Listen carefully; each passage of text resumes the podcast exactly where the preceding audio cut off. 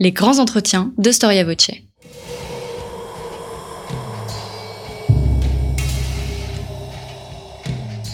Une émission de la rédaction de Storia Voce.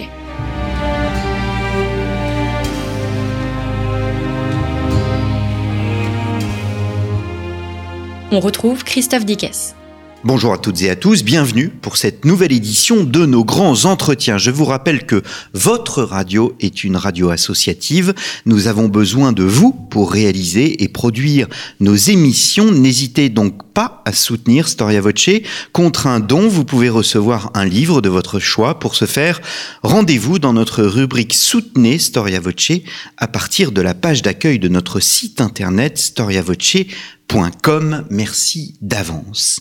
Il y a plusieurs mois, Storia Voce vous proposait une émission consacrée à la façon dont le monde arabo-musulman voyait notre continent à l'époque médiévale. Comment ce regard a évolué, quels étaient les auteurs et surtout les géographes? Qui ont pensé notre monde, notre chrétienté. Eh bien, je vous propose, comme dans un effet de miroir, de comprendre aujourd'hui comment l'Europe a découvert le Coran. Quel rôle ont joué les clercs dans cette découverte? Comment a-t-on traduit les textes qui parlaient au fond arabe en Europe, dans l'Europe chrétienne de la fin euh, du Moyen Âge. C'est ce que nous allons voir avec Olivier Anne. Olivier Anne, bonjour. Bonjour. Merci d'avoir répondu à notre invitation. Vous êtes historien, médiéviste, vous êtes l'auteur de nombreux ouvrages sur le sujet précisément. Je vais euh, me contenter de citer votre biographie de Mahomet qui est sortie euh, chez Bernard Giovannangeli, éditeur, si mes souvenirs sont bons. Et vous venez de publier aux éditions Belin l'Alcoran, comment l'Europe a découvert le Coran, donc chez euh, Belin, 28 euros, un ouvrage très important, euh, assez massif, quasiment 700 pages, parce que vous avez souhaité ne pas vous contenter de l'époque médiévale, mais aussi vous avez souhaité aller bien au-delà, finalement, jusqu'à notre époque contemporaine. Oui, parce que euh, ce qui était important dans la perception du Coran euh, en Europe, c'était de, de, filer euh, finalement l'ensemble de la perception jusqu'à nos jours, parce que ce qu'on lit depuis le 19e siècle et jusqu'à nos jours, ce qu'on lit, ce qu'on pense, ce qu'on croit savoir sur le Coran, est, est issu en fait d'un long processus mental euh, propre à l'Europe et qui a construit des éléments de réaction, qui a construit un argumentaire.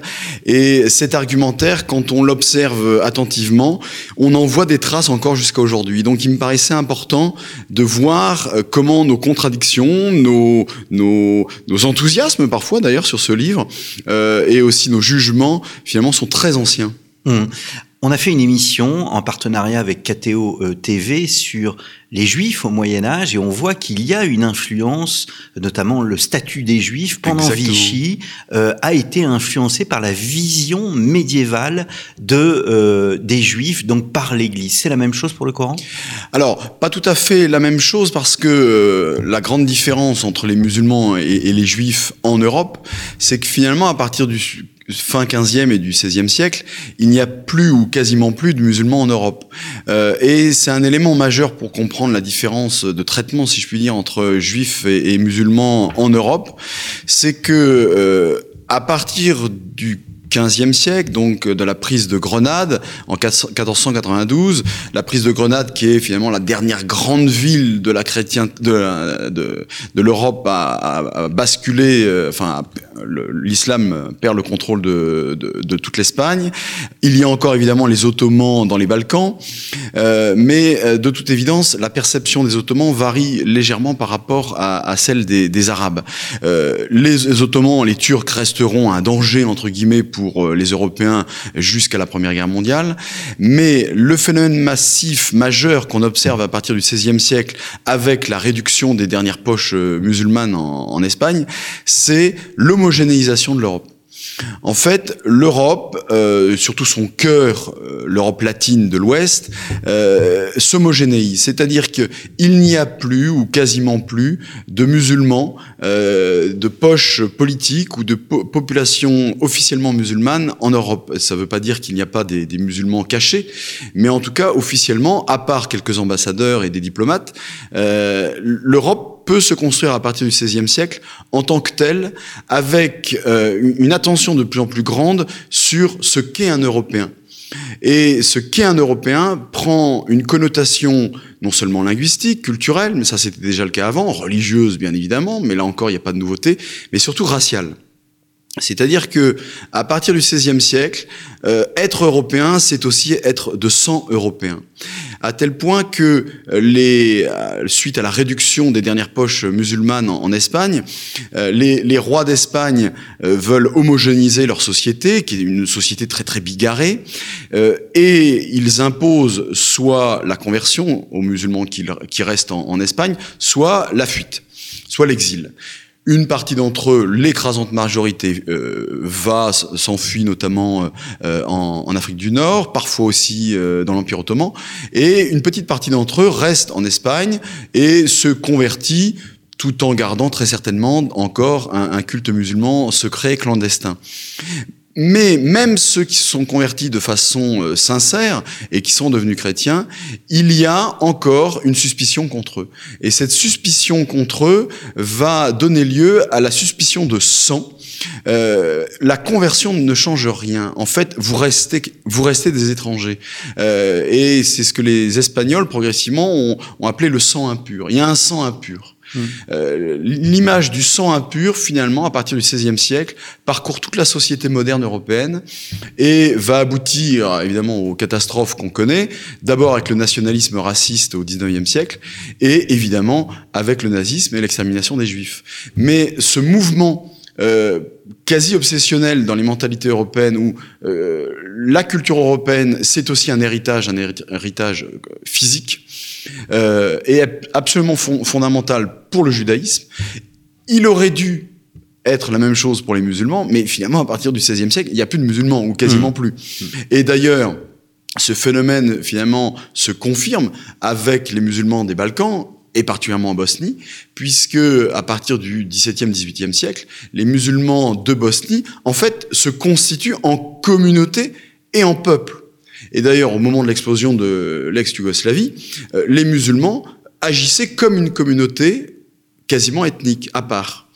Et donc, vous voyez que euh, toute l'Europe moderne est un long processus d'identification, d'uniformisation de ce qu'est un Européen, avec toute la fierté qui va avec, mais aussi avec la nécessité d'identifier ceux qui n'en sont pas, les juifs, les musulmans ne sont plus là, donc ils ne posent plus de problème, si je puis dire. Euh, mais ceux qui sont d'origine musulmane, il y a quand même une suspicion. Alors on va laisser l'histoire moderne de côté, Olivier Anne, et on va revenir à l'histoire médiévale. Euh, on parle souvent du Coran. Peu de personnes l'ont véritablement euh, lu, et euh, au fond, les personnes n'en connaissent pas euh, ses origines. Alors, pour les Européens, c'est sûr et certain. Euh, en revanche, euh, en islam, il y a eu une tradition, presque une historiographie, une histoire, euh, une vulgate islamique racontant l'origine du Coran. Cette vulgate islamique fait quasiment partie de la foi. on l'apprend, on l'enseigne, le, et elle fait partie des éléments courants de la, de, de la doctrine musulmane, à savoir, pour le dire très très brèvement, la, le Coran a été révélé progressivement de façon euh, orale aux prophètes. Euh, et, et, ce qui est très important, c'est que le, le, Coran est la proclamation orale, un Qur'an. Le Qur'an en arabe, c'est la proclamation, presque la proclamation liturgique, d'un texte qui qui existe de toute éternité, qu'on appelle le kitab. Souvent, euh, les, en Europe, on dit oui, les musulmans croient que le livre est descendu du ciel comme ça euh, d'un coup. En réalité, c'est pas tout à fait ça. C'est le kitab n'est d'abord pas un livre, c'est d'abord un texte. Dieu de toute éternité a en lui ce texte sacré qu'il veut offrir à l'humanité. Et pour l'offrir, il suscite des prophètes Moïse, euh, Jésus ont été des prophètes, et le dernier de tous les prophètes, qui est Mohammed, et qui euh, reçoit ce texte de façon mystique, de façon mystérieuse, et qui le proclame. Et donc, à l'époque du prophète, très certainement, le Coran n'avait pas pour but d'être euh, écrit. Il est une proclamation, un Qur'an, une proclamation d'un texte archétypal, céleste, coéternel avec Dieu.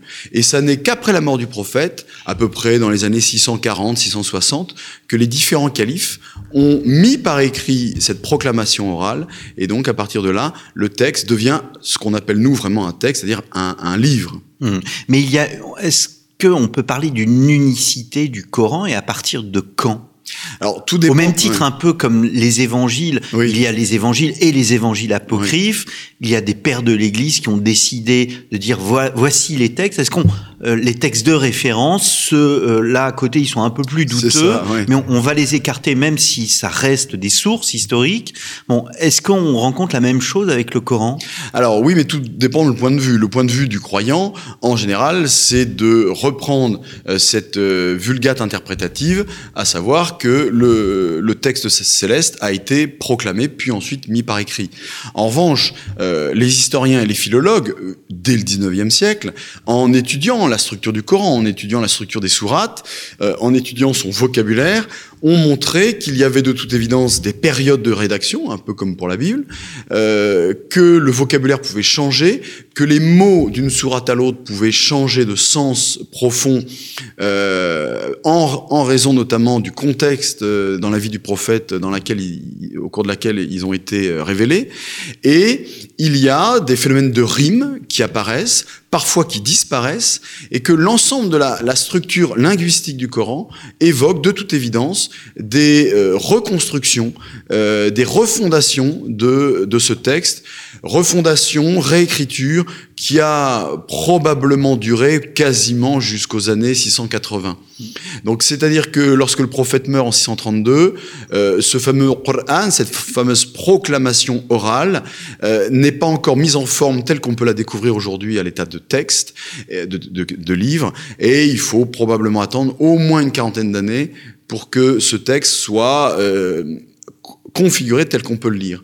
Mais ces 40 ans, 50 ans ont suscité donc d'autres modalités, d'autres types de rédaction, d'autres types d'agencement et donc, euh, les historiens, les philologues, les archéologues aussi, ont découvert des feuillets du Coran, des feuillets très anciens, notamment dans la mosquée de Sanaa euh, au Yémen. Et dans euh, les combles de cette mosquée, on a découvert des feuillets du Coran qui sont parmi les plus anciens conservés. C'est jamais le Coran complet, c'est toujours que des feuillets isolés. Et notamment un, un feuillet qui daterait probablement des années 660-670. Donc on est très très proche à la fois du prophète et de l'époque de, mise par écrit du Coran. Et on trouve sur ces feuillets, euh, notamment la sourate numéro 2, le début de la sourate numéro 2, euh, qui euh, s'intitule le Baqara, la, vache ou la génisse, qui est l'une des plus longues du Coran, et avec un premier regard, elle correspond à peu près à la sourate El-Baqarah qu'on connaît.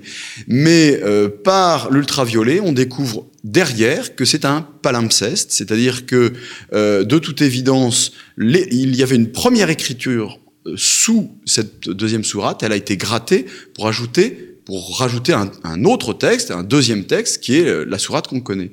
Et donc forcément, le texte qui est gravé, qu'on découvre à l'arrière est évidemment plus ancien que le texte qui est écrit par-dessus. Donc si le texte qui est écrit par-dessus date à peu près de 660-670, il est évident que celui qui est en dessous date peut-être de 650 ou 640. Et donc vous voyez qu'on se rapproche de plus en plus de l'époque du prophète, et donc peut-être de ce qui était le Coran originel, si jamais il y en a eu un, à l'état oral. Or, ce qui est absolument fascinant, c'est que ce, ce, Coran dissimulé sous quelques feuillets euh, n'a absolument pas la même structure que euh, celui qui est écrit par-dessus. Et ça n'est pas simplement le, euh, un déplacement de deux, trois versets par-ci par-là, c'est quasiment un, autre texte. Vous avez euh, deux versets de la sourate 2, après quelques versets de la sourate 5, ça enchaîne, ça retourne sur la sourate 2, etc., etc. Et sur deux feuillets, on est capable de voir que sous ce, ce, texte de Sanaa des années 670, vous avez un, un, Coran qui reprend évidemment les versets, mais dont l'agencement est totalement différent. Mmh. Et donc, ce qui prouverait qu'il y avait différentes manières d'organiser, peut-être même de lire le Coran, et peut-être encore très tardivement. Hmm. Alors venons-en au, sujet qui est la perception euh, des, chrétiens. Les premiers chrétiens à s'intéresser à l'islam, un peu contre leur gré, ce sont les chrétiens de Syrie. Ce sont les chrétiens d'Orient, tout à fait, euh, puisque au début, au moment de la conquête euh, islamique, les chrétiens d'Orient ne perçoivent pas du tout ce qu'est l'islam. D'autant plus que l'islam est en construction, hein, comme on vient de le voir avec cette euh, histoire de, du Coran. Euh, l'islam est en gestation. Euh, finalement, la doctrine musulmane, le Coran lui-même se finalise au 7e siècle. Mais après, il y a toute l'époque de la compilation des hadiths, les paroles du prophète. Et après, il y a la mise par écrit de, des sciences juridiques islamiques. Donc ça, ça va prendre plusieurs siècles. Là, la science juridique islamique, c'est 9e siècle. Donc, autant on peut dire éventuellement que le Coran date du 7e siècle, mais on ne peut absolument pas dire que l'islam, en tant que structure théologique, doctrinale, juridique, n'est absolument pas en l'état en 7e siècle. Hein, il faut attendre encore au moins un siècle et demi. Et donc forcément, les chrétiens d'Orient qui découvrent euh, ces musulmans, qui ne s'appellent d'ailleurs pas musulmans, ils s'appellent mu'minin, hein, les croyants, la plupart du temps, ou les mujirihun, c'est-à-dire ceux qui ont émigré, euh, évidemment, les chrétiens ne, ne comprennent pas bien qui sont ces gens-là. Et la plupart du temps, ils se disent, bon, en fait, c'est des hérétiques. C'est des hérétiques parce que euh, hérétiques donc un chrétien hétérodoxe. Ce sont des chrétiens parce que euh, ils parlent de Jésus, ils croient en Marie, euh, ils ont un texte qui, s'appelle Myriam donc euh, Marie.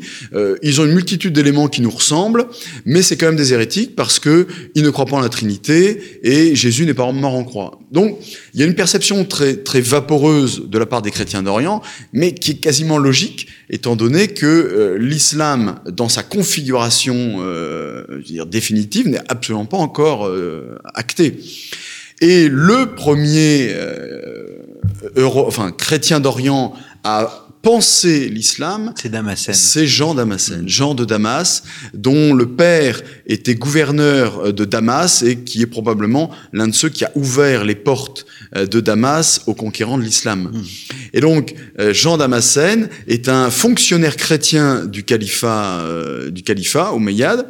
C'est un, un, chrétien au service des califes et à la fin de sa vie, euh, il quitte ce service euh, administratif, très certainement parce qu'il devait être un petit peu taquin, euh, voire peut-être même un peu agressif vis-à-vis de ses maîtres, notamment dans ce qu'il pouvait dire de la doctrine islamique. Et donc il entre au monastère, et au monastère, il va écrire plusieurs textes pour justement dénoncer ce qu'est la doctrine musulmane, et surtout dénoncer le Coran. Et donc Jean Damascène est le premier chrétien à identifier ce que sont les sourates et même à décrire certaines sourates. Hmm. Et alors, là où l'historien est très intéressé quand il lit Jean Damascène, c'est qu'il parle même à un moment d'une sourate, il décrit en, sur plusieurs pages une sourate qui n'existe pas. Et donc, évidemment, on se pose la question, est-ce qu'il a inventé une sourate de toute pièce qui, ça lui permettrait de critiquer l'islam, ou est-ce qu'il a eu en main euh, un Coran ou un morceau de Coran dans lequel il y avait une, une autre sourate qui a disparu depuis. Alors nous allons vers l'Occident. On passe évidemment par Byzance. Euh, Byzance joue un rôle dans la connaissance de l'islam? Alors, Byzance joue un rôle en tant que, passeur. Euh, les analyses de Jean Damascène vont être très vite connues à Byzance. Et vous avez une multitude de euh, d'auteurs, souvent d'ailleurs des patriarches orthodoxes, des moines aussi, qui vont s'intéresser à la question et qui, la plupart du temps, en fait, reprennent les analyses de Jean Damascène. L'idée que c'est une hérésie, l'idée que euh, le, ce texte mystérieux euh, est mal construit, que euh, il ne correspond à aucune rhétorique connue. Donc toutes les critiques sont déjà en germe. La méthode majeure des Byzantins, mais aussi de Jean Damascène pour critiquer l'islam, le Coran, c'est de prendre les morceaux du Coran qui parlent de la Bible et de leur opposer la Bible elle-même. Hmm. Et donc de dire, bah voyez, vous dites que par exemple, vous croyez en Marie, mais quand on lit le Coran, euh, la Marie du Coran, elle est la fille d'Aaron. Et donc Jean Damascène, puis les Byzantins prennent la Bible et on dit mais non pas du tout, euh, Marie ne peut pas être la fille d'Aaron, ils ont quasiment mille ans d'écart entre les deux, donc vous vous trompez, donc vous racontez absolument n'importe quoi. Mais euh, à partir du 9e siècle, finalement, les chrétiens d'Orient et surtout les Byzantins ont une polémique euh, qui est extrêmement nourrie, qui est euh, déjà euh, très précise, avec toute une série d'argumentaires, mais qui ne va quasiment plus évoluer. On a l'impression que les Byzantins ont très vite acquis une connaissance assez juste, si je puis dire, critique, polémique, mais qui va très peu évoluer par la suite. On a peu de cas euh, avérés de lettrés byzantins qui étaient bilingues, hein, qui parlaient euh, l'arabe. En, en très certainement parce que les Byzantins ont une telle fierté de leur culture orthodoxe, de leur culture euh, grecque, qu'il y a un véritable mépris pour euh, la langue arabe, qui ne fait pas du tout partie des, des, des langues de civilisation pour eux. Mmh. On ne peut pas parler du Coran et de l'Europe sans évoquer euh, Al-Andalus. Euh, il y a, euh, vous parlez de d'intelligence au fond, de, de, de débat euh, intellectuel qu'il peut y avoir, mais il y a un facteur qui est essentiel dans la connaissance du Coran, c'est la guerre. Et vous le montrez à la fois dans la conquête euh, de ce qui sera plus tard euh, Al-Andalus, mais aussi plus tard les croisades. Paradoxalement, les croisades, alors qu'elles on parle d'affrontement guerrier, et eh bien parallèlement, on découvre aussi l'islam. Oui, vous avez tout à fait raison. Et ça fait partie de toutes les ambiguïtés de, de ce qu'est l'Europe, mais je pense aussi de n'importe quelle civilisation. En fait, la guerre est un accélérateur de connaissances. Euh, donc, lorsque euh, l'islam pénètre en, en, en, Espagne, qui deviendra l'Andalous, euh, vous avez donc une, fuite d'une partie de, des chrétiens vers le nord, mais une grande partie aussi des chrétiens acceptent soit la conquête, soit de se convertir progressivement en Andalous. Et euh, la, la l'aspect intellectuel de ces minorités qu'on appelle les minorités mozarabes, hein, donc les minorités chrétiennes en terre d'Andalous, finalement, ont un, côté intellectuel qui va très vite se perdre. Euh, alors que euh, le, les musulmans d'Andalous, qui la plupart du temps d'ailleurs sont d'origine euh, chrétienne visigothique, espagnole, eux vont profiter de tous les flux d'intelligence, tous les flux de manuscrits qui partent notamment de l'Iran, de Bagdad, et l'ensemble des flux de manuscrits aboutit aussi en Andalous. Et donc, euh, Andalous va pouvoir nourrir ce qu'on peut vraiment appeler une science, ou en tout cas une pré-science, hein, parce qu'on n'est pas à l'époque moderne quand même, en langue arabe. Et lorsque les royaumes chrétiens du Nord vont commencer à la, Reconquista, vont commencer à prendre des villes euh, des mains des, souverains euh, musulmans, eh bien, ils tombent à la fois évidemment sur des manuscrits arabes, ils tombent sur des musulmans qui ne fuient pas systématiquement. Hein, on peut, faut pas imaginer que l'arrivée des des rois chrétiens dans l'Andalous fait fuir tout le monde. On essaie de s'arranger puisque c'est pas euh, l'objectif des, des, rois chrétiens de, de vider euh, l'Andalouse de, de, la population. Et donc, vous avez des, des espèces d'échanges qui se font parfois sur des zones de marge, parfois sur des, euh, des villes qui sont prises une première fois par les chrétiens, puis reprises par les souverains musulmans, à nouveau reprises par les chrétiens. Et dans ces, ces allées et venues de troupes, en fait, vous avez quand même des gens qui passent. Et ces gens qui passent d'un monde à l'autre, euh, qui sont victimes des conflits, vous avez des lettrés musulmans, vous avez des moines chrétiens, et qui, qui finissent par se parler au-delà des Donc aspects il y a à fois conflit et échange. En permanence, en mmh. permanence. Mmh. Ça, c'est absolument fondamental. Mmh. Vous parlez d'un premier âge d'or euh, européen, de la ouais. culture arabe. Euh, nous sommes à la fin du, du 10e et au ouais. 11e siècle. C'est très étonnant euh, quand on essaie de redécouvrir un peu les textes, les sources qui parlent euh, de la question de, euh, des Arabes, de la culture arabe. On se rend compte que à la fin du 10e siècle, il y a deux, deux mouvements ou deux individus ou deux personnes qui vont sortir du lot. D'abord, vous avez Cluny le monastère de Cluny, fin 10e et surtout 11e siècle, va être un premier accélérateur de connaissance de la langue arabe. Pourquoi? Parce que les abbés de Cluny, euh, qui, sont, qui, qui, ont installé beaucoup de prieurés dans le nord de l'Espagne, comprennent qu'il se joue quelque chose d'important dans le nord de l'Espagne et dans la relation avec euh, ce qu'on n'appelle pas encore l'islam. Et donc, vous avez probablement au début du 11e siècle, c'est très difficile à, à dater, euh, une mission qui est envoyée par les abbés de Cluny dans le nord de l'Espagne pour récupérer des manuscrits euh, arabes très probablement traduits en latin, et euh, l'abbé de Cluny fait rédiger un, premier glossarium un glossarium qui est en fait un lexique euh, arabo-latin qui, qui, comporte à peu près 5000 mots, 5000 mots traduits. Et ce glossarium euh, qui est euh, vraiment très intéressant à étudier parce que sur une colonne, la colonne de gauche, vous avez les mots arabes et sur la colonne de droite, les, les mots latins qui tentent de percevoir, de percevoir le sens des mots arabes. Et pour un linguiste, ce qui est très intéressant, c'est que les latins ou les mots arabes qui ont fait ce glossarium, peut-être même aussi quelques scribes musulmans, hein, on ne sait pas très bien qui, a fait ça, euh, les gens qui ont fait ce glossaire, ce dictionnaire, comprenaient parfaitement que d'une langue à l'autre, les mots n'ont pas le même sens et il peut y avoir polysémie. Et donc vous avez certains mots arabes qui sont traduits en plusieurs mots latins et inversement. Euh, ce qui montre bien que finalement, dès la fin du Xe siècle, on a parfaitement conscience que c'est une langue particulière avec une richesse particulière. Évidemment, ce glossarium ne sert pas à, se faire des amis, il sert à, peut-être à communiquer, peut-être même à faire la guerre intellectuelle.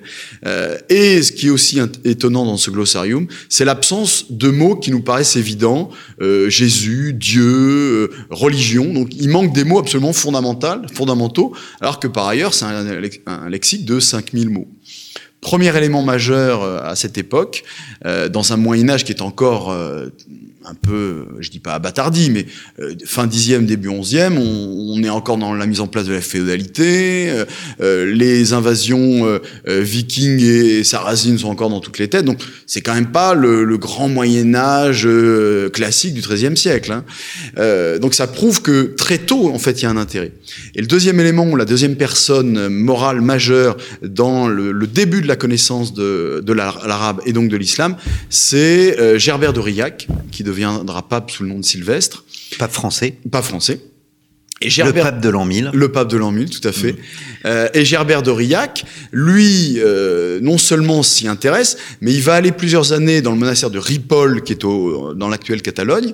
Il va y rester, probablement étudier certains textes euh, arabes qui étaient passés en latin, probablement que lui-même euh, était capable, peut-être pas de parler arabe, mais en tout cas, il avait, une, une il avait été initié à la langue arabe, et euh, il se plaît à euh, apporter euh, en, en Lotharingie, hein, donc dans l'Europe médiane entre la Gaule et, et la Germanie, il se, prêt, il se plaît à diffuser, encore modestement, certains textes, notamment astronomiques et mathématiques, euh, issus de, de cet Andalous qu'il a pas côtoyé puisqu'il est resté dans la partie nord.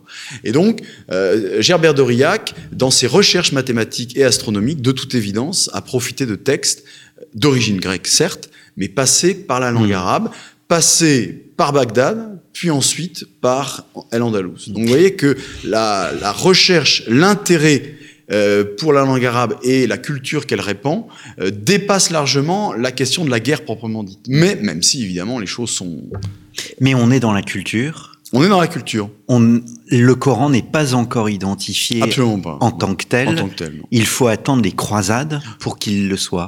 Il faut attendre les croisades parce que, euh, paradoxalement, les croisades mettent en, en communication, en contact euh, les latins, ou qu'on appelle aussi parfois les francs, euh, en, dans l'actuel Proche-Orient, dans le Levant, et ils les mettent en contact, évidemment, avec les populations locales, avec des, des lettrés musulmans, avec des juristes, et il y a une, très certainement un premier type de connaissance. Mais paradoxalement, ça n'est pas à travers euh, les, terres croisées euh, au, au, au, Levant que va se faire la découverte du Coran, mais toujours, toujours par l'Espagne. En fait, ça sera toujours plutôt l'Espagne, le pôle de découverte et le pôle d'échange, plutôt que euh, l'Orient. L'autre pôle majeur, c'est euh, l'Italie du Sud, euh, soit la Calabre, Naples, le Mont Cassin, Salerne, et aussi la Sicile. Donc les deux grands pôles de connaissances Espagne du Nord et Italie du Sud. Et ce qui est un peu contradictoire, c'est que alors que les terres croisées du Moyen-Orient auraient dû être des, des pôles majeurs d'échange, en fait, c'est assez décevant quand on regarde. Euh, moi, j'ai trouvé euh, un homme complètement, euh, excusez-moi de le dire comme ça, complètement bizarre, une espèce de météorite, Adélard de Basse, un Anglais qui ne parle pas l'arabe, qui parle l'anglais et, le, et, le, latin, et qui décide, en plein début du XIIe siècle, probablement vers 1106-1110, d'aller en Orient. Donc il va en Orient, très bien, il y a des terres croisées, donc il est protégé. Et plutôt que de rester sur les terres croisées dans lesquelles il pourrait éventuellement rencontrer quelques musulmans, il décide très probablement d'aller dans, la ville de Haran. Haran, c'est près d'Édesse. Édesse est encore terre croisée, mais Haran, c'est de l'autre côté de la frontière des croisés. C'est en pleine terre musulmane. C'est donc extrêmement dangereux d'aller dans ce genre d'endroit. Et il y va pour aller découvrir les traités d'astronomie euh, des euh, lettrés, euh, des lettrés de Haran. Donc il prend des risques absolument colossaux pour aller à la découverte de l'astronomie arabo-musulmane. Donc très très étonnant. Mais finalement, ce ne sont pas les terres croisées qui sont au cœur des échanges. C'est vraiment d'abord l'Espagne et l'Italie du Sud. Italie du Sud pour la médecine, Espagne pour l'astronomie, les mathématiques, et ce qui fascine surtout les Européens et les musulmans, l'astrologie. En fait, on a peine à comprendre, aujourd'hui on a peine à, percevoir à quel point quand ces gens-là pensent à astronomie, en fait ils pensent à astrologie. Ils veulent euh, connaître euh, les secrets du cosmos, les secrets du présent et les secrets de l'avenir. Puisque pour ces gens-là, et pour les musulmans c'est exactement pareil, euh, en connaissant le cosmos et les évolutions des astres, vous êtes capable non seulement de prédire l'avenir, mais aussi de faire de la médecine. En fait, ces gens-là font de la médecine en faisant de l'astrologie. Et c'est la même chose en, terre d'islam. Il y a une passion pour l'astrologie. Et euh, ce qui est assez euh, étonnant, c'est que à peu près, hein, c'est un chiffre euh, vraiment très global, entre 25% et 30% des textes arabes qui sont passés en latin sont des textes d'astrologie. Hmm. Et donc, vous voyez que euh, c'est toutes ces découvertes par ces trois endroits différents, de façon très euh, très modulée, Espagne, Italie du Sud et euh, le Levant, que pour la première fois, un juif converti, Pierre Alphonse, euh, converti au christianisme, juif euh, d'Espagne, euh, converti au christianisme. comme il était juif d'Espagne, il était polyglotte. Hein. tous les juifs d'Espagne sont polyglottes. ils parlent la plupart du temps, évidemment, l'hébreu. Alors l'hébreu biblique la plupart du temps. Ils parlent l'arabe. Ils parlent très vite aussi le latin. donc quelqu'un qui a des compétences linguistiques colossales. Et ce juif converti va être le premier qui, à la fin du XIe siècle, va produire les premiers textes euh, d'arabe traduits en latin. Et c'est probablement lui euh, qui euh, identifie la première fois le mot Coran et qui est le premier capable de dire, en fait, ces gens-là ont un texte.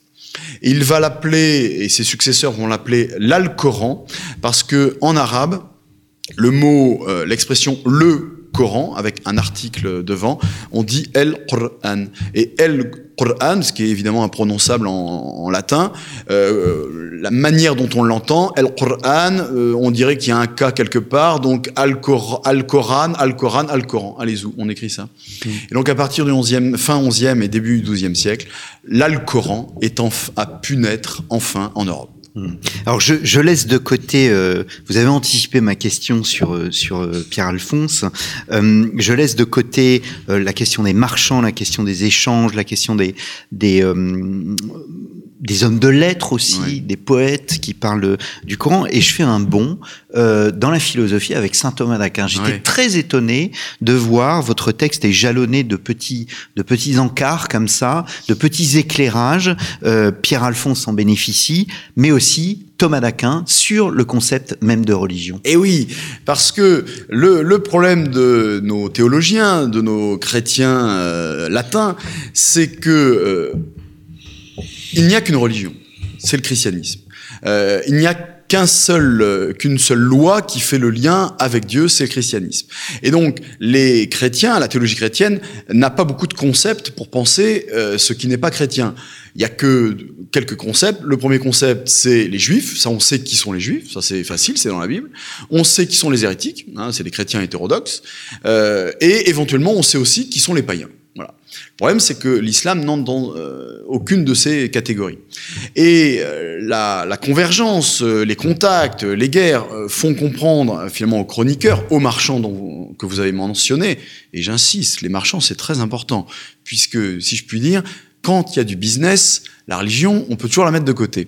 L'argent n'a pas d'odeur. L'argent n'a pas d'odeur, n'a pas de religion. Et donc, euh, tous ces liens font qu'à un moment, on comprend bien qu'ils sont pas païens, ils sont pas juifs, évidemment, mais ils sont pas non plus hérétiques. Et euh, il va y avoir un, une maturation intellectuelle du côté des théologiens au XIIIe siècle qui, euh, qui aboutit à saint Thomas d'Aquin sur la question de la religion. En fait, c'est quoi la religion? Saint Thomas reprend les définitions classiques, c'est notamment ce qui relie hein, Dieu, à, les hommes à Dieu, mais il va plus loin. Euh, en principe, euh, la religion aurait dû être une vertu, aurait dû être plus qu'une vertu même, aurait dû être euh, la marque euh, d'une foi authentique. Or, au lieu de voir la religion, au lieu de classer la religion dans euh, le culte ou dans euh, euh, la vérité doctrinale, saint Thomas d'Aquin associe la religion à la vertu de justice. Il ne la classe pas dans les vertus théologales. Donc, ça n'est pas la religion, c'est pas la foi. La religion, c'est pas la charité. La religion, c'est pas etc. Et il met ça il la classe dans les vertus, euh, les vertus cardinales qui sont d'une entre guillemets des vertus laïques, hein, qui sont d'origine grecque, et, donc qui n'ont entre guillemets rien à voir avec le christianisme, même si le christianisme les a euh, réintégrés. Et il définit la religion comme une vertu liée à la justice, parce que tout homme qui rend un culte à Dieu rend la justice. Euh, tout être humain doit rendre justice à son créateur en lui rendant un culte. Ça n'est que pure justice. Et en dissociant la religion, le concept de religion, de la religion au sens de euh, la foi chrétienne, saint Thomas d'Aquin prépare euh, finalement ce que va devenir le concept de religion, au sens où, à partir du moment où vous rendez un culte à Dieu, même si ce culte est faux, vous rendez justice à Dieu. Et d'une certaine manière, les musulmans bah, rendent justice à Dieu, même si c'est de façon erronée. Mmh. Alors évidemment, saint Thomas d'Aquin pose un jalon philosophique qui ne trouvera son aboutissement évidemment euh, que bien plus tard et euh, de façon complète au moment de Vatican II. Mais on voit bien que les choses sont déjà déjà inscrites. Mmh, mmh. Alors il y a un autre personnage on le connaît moins bien que saint Thomas, euh, mais qui domine son siècle, qui est un personnage absolument fascinant euh, pour toute sa production euh, littéraire, mais aussi tout simplement sa vie. C'est Raymond Lull, Ramoniol, qui est originaire de Majorque. Oui, mais alors en, en, vous fixant sur Raymond Lull, vous vous fixez vraiment sur celui qui est qui est la météorite, quoi, qui est qui n'est pas représentatif en fait. C'est ça. Le, alors pour, pourquoi? Parce que Raymond Lull, d'abord, c'est un euh, comment dire, c'est un, un, être complètement à part, polyglotte. Euh, il veut construire une science de la prédication et une science de la polémique. Il est convaincu que par l'intelligence, euh, par une intelligence théologique nourrie de logique aristotélicienne, on peut prouver aux musulmans qu'ils se trompent. Et on peut décortiquer le Coran par des méthodes logiques et ainsi convaincre euh, avec une totale confiance dans la raison que le Coran se trompe et donc on peut sauver les musulmans. Raymond Lull est vraiment euh, convaincu de la nécessité de sauver les musulmans. Il y a quelque chose de très positif chez lui, si je puis dire. Mais euh, pour ce faire, il va construire une science, une vraie science de prédication. Et comment fonctionnent ces ouvrages? Sont des ouvrages de pure logique qui fonctionne par argumentaire. Premier argument, euh, vous ne pouvez pas dire que euh, euh, la Marie du Coran, c'est la Marie de la Bible. Deuxième donc si vous êtes déjà d'accord avec ça, le, Jésus dont vous parlez n'est donc pas le, le, vrai Jésus de la Bible. Si, vous si nous ne sommes pas d'accord sur Jésus, alors sur quoi allons être nous d'accord? Eh bien, on va réfléchir uniquement sur des éléments de philosophie. Qu'est-ce que l'être?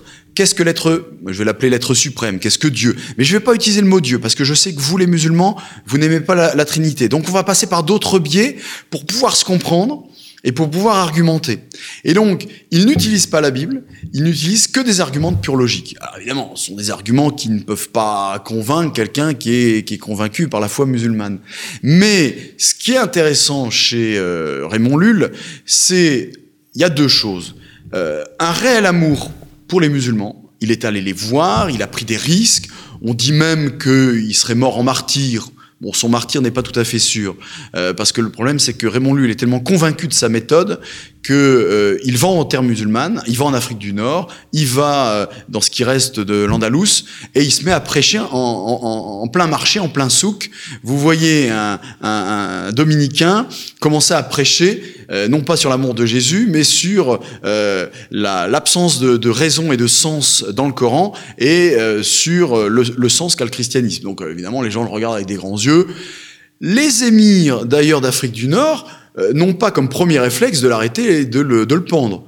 Les émirs d'Afrique du Nord ont trop besoin des échanges commerciaux avec euh, le, royaume de Catalogne, avec la Castille. Ça ferait mauvais genre de tuer un, un Espagnol qui en plus est, euh, est un religieux. Donc les émirs essaient de le faire taire, il se remet à hurler, il retourne sur les places publiques, bon, il se fait taper et, tabasser plusieurs fois, bref, il a une vie complètement, complètement à part.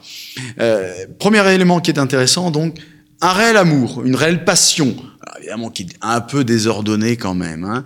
Et euh, le, toutes les passions. Ouais, ouais.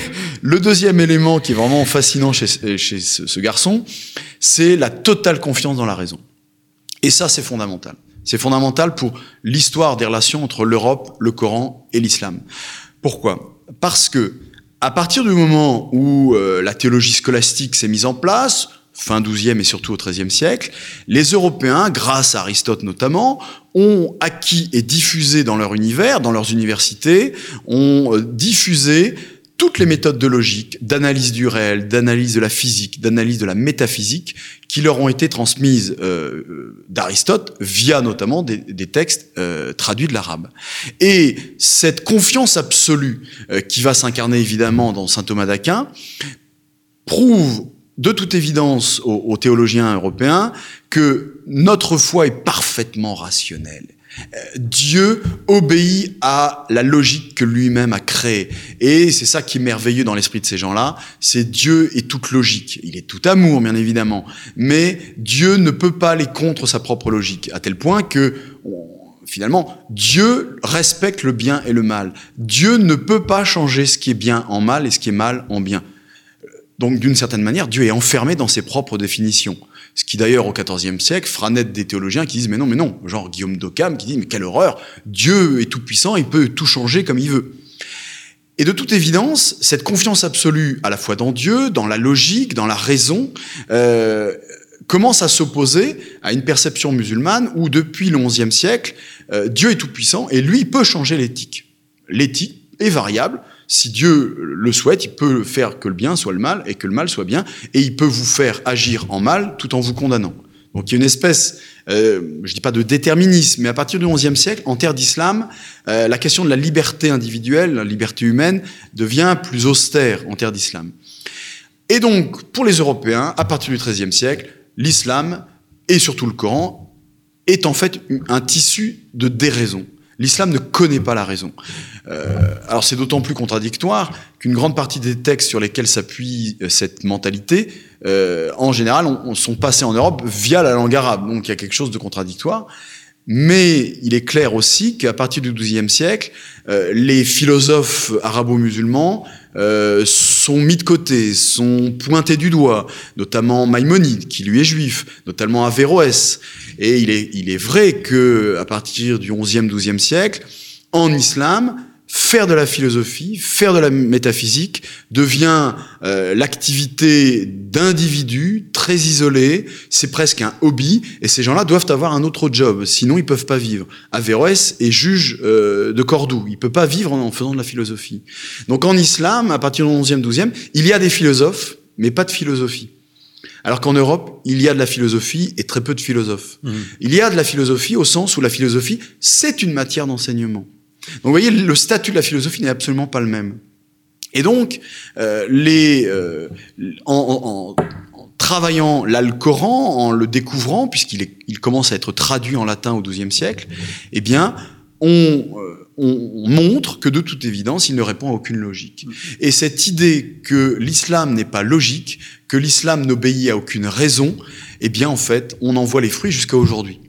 Finalement, ouais, bon, enfin, l'islam, c'est quand même n'importe quoi. Euh, mais regarde le Coran, c'est un, c'est un tissu euh, qui, qui complètement bariolé, qui récupère un peu de christianisme, un peu de judaïsme. En fait, nous sommes les produits euh, du XIIIe siècle. Il y a une étape, une phase de l'histoire du XIIIe siècle jusqu'à nos jours, où au contraire, euh, on a dit que le Coran était pure raison. C'est entre le XVIe et le, le, le XVIIIe siècle. Entre le XVIe et le XVIIIe siècle, sur ce lent mouvement et très long euh, qui, qui, tend à montrer aux Européens que le Coran est irrationnel, il y a cette espèce de parenthèse qui est quand même longue, hein, à peu près deux siècles et demi. À l'époque moderne, au contraire, on dit mais regardez, l'islam est une fausse religion parce que regardez, leur texte est parfaitement rationnel. Ce qui prouve donc que c'est pas une, ils sont pas spirituels. Ce ne sont pas des êtres spirituels. C'est ce que dit Luther. C'est ce que disent aussi les Lumières. Alors les Lumières, ça les arrange puisque les philosophes des Lumières disent regardez, c'est magnifique. C'est un vrai texte rationnel. Il y a évidemment des choses rationnelles, irrationnelles qu'on va critiquer, que Voltaire critique. Mais ce qui plaît euh, aux philosophes des Lumières, c'est justement cette idée que regardez, les choses sont très claires. Il n'y a pas d'espèce de monothéisme trinitaire auquel on comprend rien. Euh, un vrai monothéisme. Et on le voit très clairement dans le Coran. Et puis l'avantage aussi de ces gens-là, c'est que religion et politique sont mêlés. Le prophète est aussi un guerrier. Ce qui permettait de dire aux philosophes des Lumières, vous voyez, finalement, si on suivait euh, là le Coran, le Coran, on aurait un État qui aurait le pouvoir politique et le pouvoir religieux. Et comme par hasard, c'est aussi l'objectif d'un grand nombre de chefs d'État et de monarques euh, à l'époque moderne, c'est, notamment par le gallicanisme en France, c'est de récupérer une autorité politique sur les autorités ecclésiastiques. Et donc, vous voyez que c'est très intéressant, cette, euh, entre la Renaissance et à peu près le XVIIIe siècle, euh, en fait, alors qu'on disait avant que le Coran était irrationnel, et donc c'est une fausse religion, et donc en fait Dieu ne peut pas l'apprécier, eh bien désormais on dit en fait, c'est que du rationnel, c'est du terre à terre, c'est des matérialistes. Il n'y a pas de pulsion spirituelle réelle. Euh, donc, ça prouve bien que c'est pas une vraie religion. Mais cette parenthèse se refermera progressivement à la fin du XVIIIe siècle, et au XIXe, XXe et encore jusqu'à nos jours, on retrouve beaucoup plus l'idée d'irrationalité. Napoléon, euh, en... ah bah, Ouais. Napoléon, c'est extraordinaire parce que il lit le Coran quand il va en Égypte. Alors, il lit le Coran traduit. 98. Voilà, exactement. Mmh. Il lit le Coran traduit par André Durillet. Euh, la traduction en français euh, de l'Alcoran, donc, euh, est une traduction qui est très fautive, qui est évidemment bourrée d'erreurs. Il y avait tout d'abord avant la, la, traduction euh, française, il y avait les traductions latines qui ont été très, très riches, très intéressantes, multiples. Hein. Il y a plusieurs traductions euh, en latin entre le XIIe siècle et, et, et, le, et globalement le XVIIe siècle. Euh, mais la traduction d'André Durillet à l'époque moderne euh, apporte une nouveauté. D'abord, euh, elle, c'est un vadémécum, elle tient dans la poche. Donc tout homme bien né doit avoir l'Alcoran de Durillet à la maison. Euh, et donc, le fait aussi que cette traduction se fasse en français, c'est aussi le début d'une euh, généralisation du, de l'Alcoran dans la population, dans les élites évidemment bourgeoises, nobiliaires, lettrées. Mais voyez, on passe d'un Alcoran traduit en latin, réservé finalement à une minorité de clercs qui s'y intéressent. Il est compliqué d'avoir un manuscrit euh, latin du Coran euh, au Moyen Âge. Hein, on pense que euh, il y avait aujourd'hui, on a une trentaine de manuscrits euh, de l'Alcoran latin. Hmm. Hein, donc c'est très peu. Euh, toutefois, n'oublions jamais qu'un ouvrage qui a un, une très bonne diffusion au Moyen Âge, c'est 50 manuscrits. 30, c'est pas c'est pas nul, mais en fait, il, y a, il est très difficile de, de lui mettre la main dessus. À partir du XVIe siècle, l'Alcoran latin euh, du XIIe siècle est publié, euh, est publié, édité sous format imprimé. Et donc là, là, il se répand vraiment. Mais il reste en latin.